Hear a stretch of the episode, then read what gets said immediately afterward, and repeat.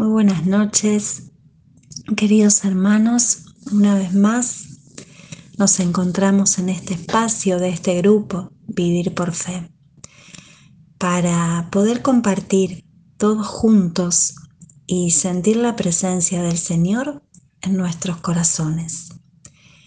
Mi nombre es Marisa, eh, pertenezco a la comunidad, al tercer día, y bueno, en este momento le vamos a pedir al Espíritu Santo que venga a derramar su gracia en este instante sobre la vida de cada uno de ustedes, en este momento, en mi vida, para que pueda tocar los corazones de cada uno de ustedes con esta prédica, que se titula Protección Divina y Extraordinaria.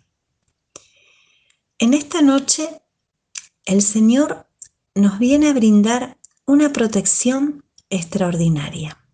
Sí, una protección divina que sin dudas va más allá de todo razonamiento humano, de todo pensamiento.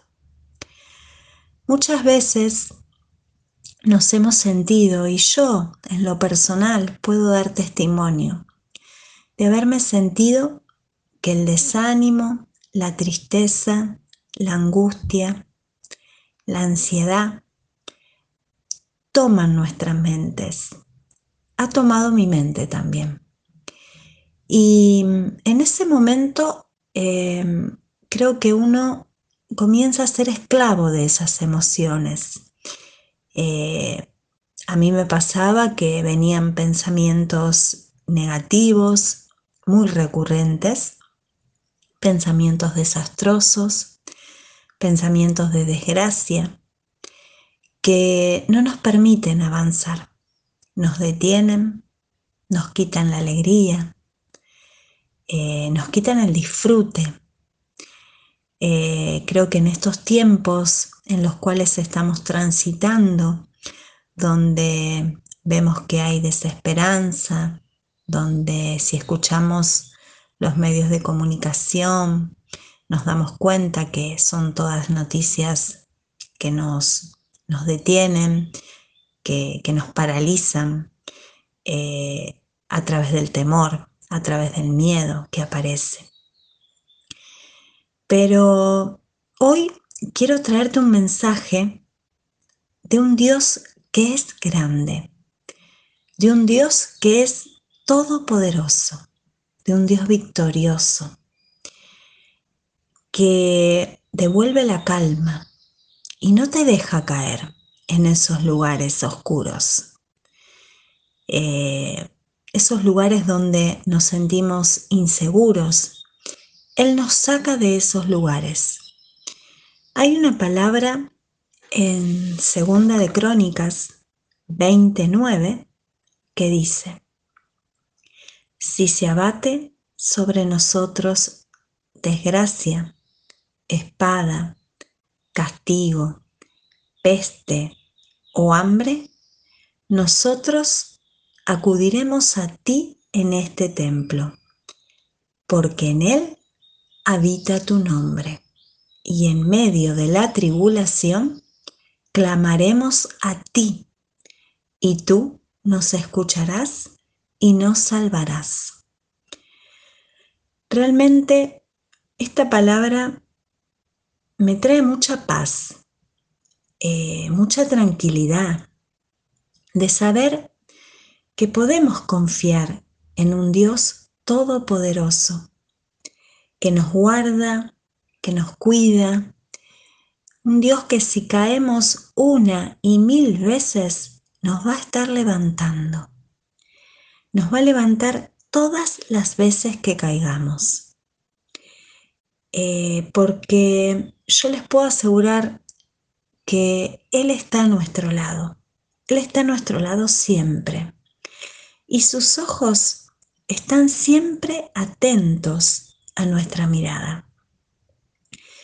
Para que lo busquemos todo el tiempo, incesantemente, con humildad de corazón Él nos da la paz interior, nos da la paz exterior, que sinceramente cada uno está anhelando día a día. Eh, si buscamos en la palabra de Crónicas 20:20, donde nos habla de Josafat, eh, que dijo en ese momento, escúchenme, Judá y habitantes de Jerusalén, confíen en el Señor Dios nuestro y se mantendrán firmes crean en sus promesas y triunfarán. Por eso muchas veces en mi vida he querido controlar todo lo que acontece. A mí me ha pasado muchas veces querer controlar todo a mi alrededor. Mi familia, eh, mm, situaciones en mi trabajo, situaciones en mi salud y en la de mis seres queridos. Pero nosotros no podemos tener ese control. Eso que quería controlar me ha traído solo ansiedad, me ha traído más temores, me ha traído malestares físicos.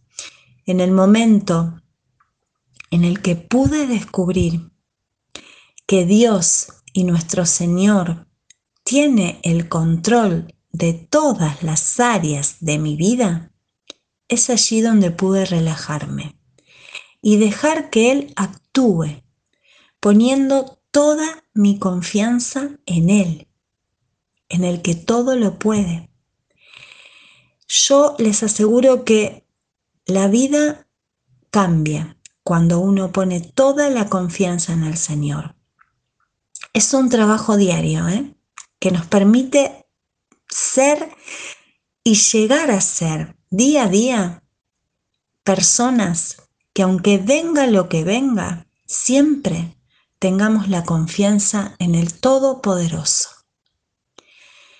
En Segunda de Crónicas, otra lectura que también quise tomar para leerla con ustedes, igualmente después ustedes la pueden leer con tranquilidad, 2030, nos dice, el reinado de Josafat fue tranquilo y Dios le dio paz en todas sus fronteras.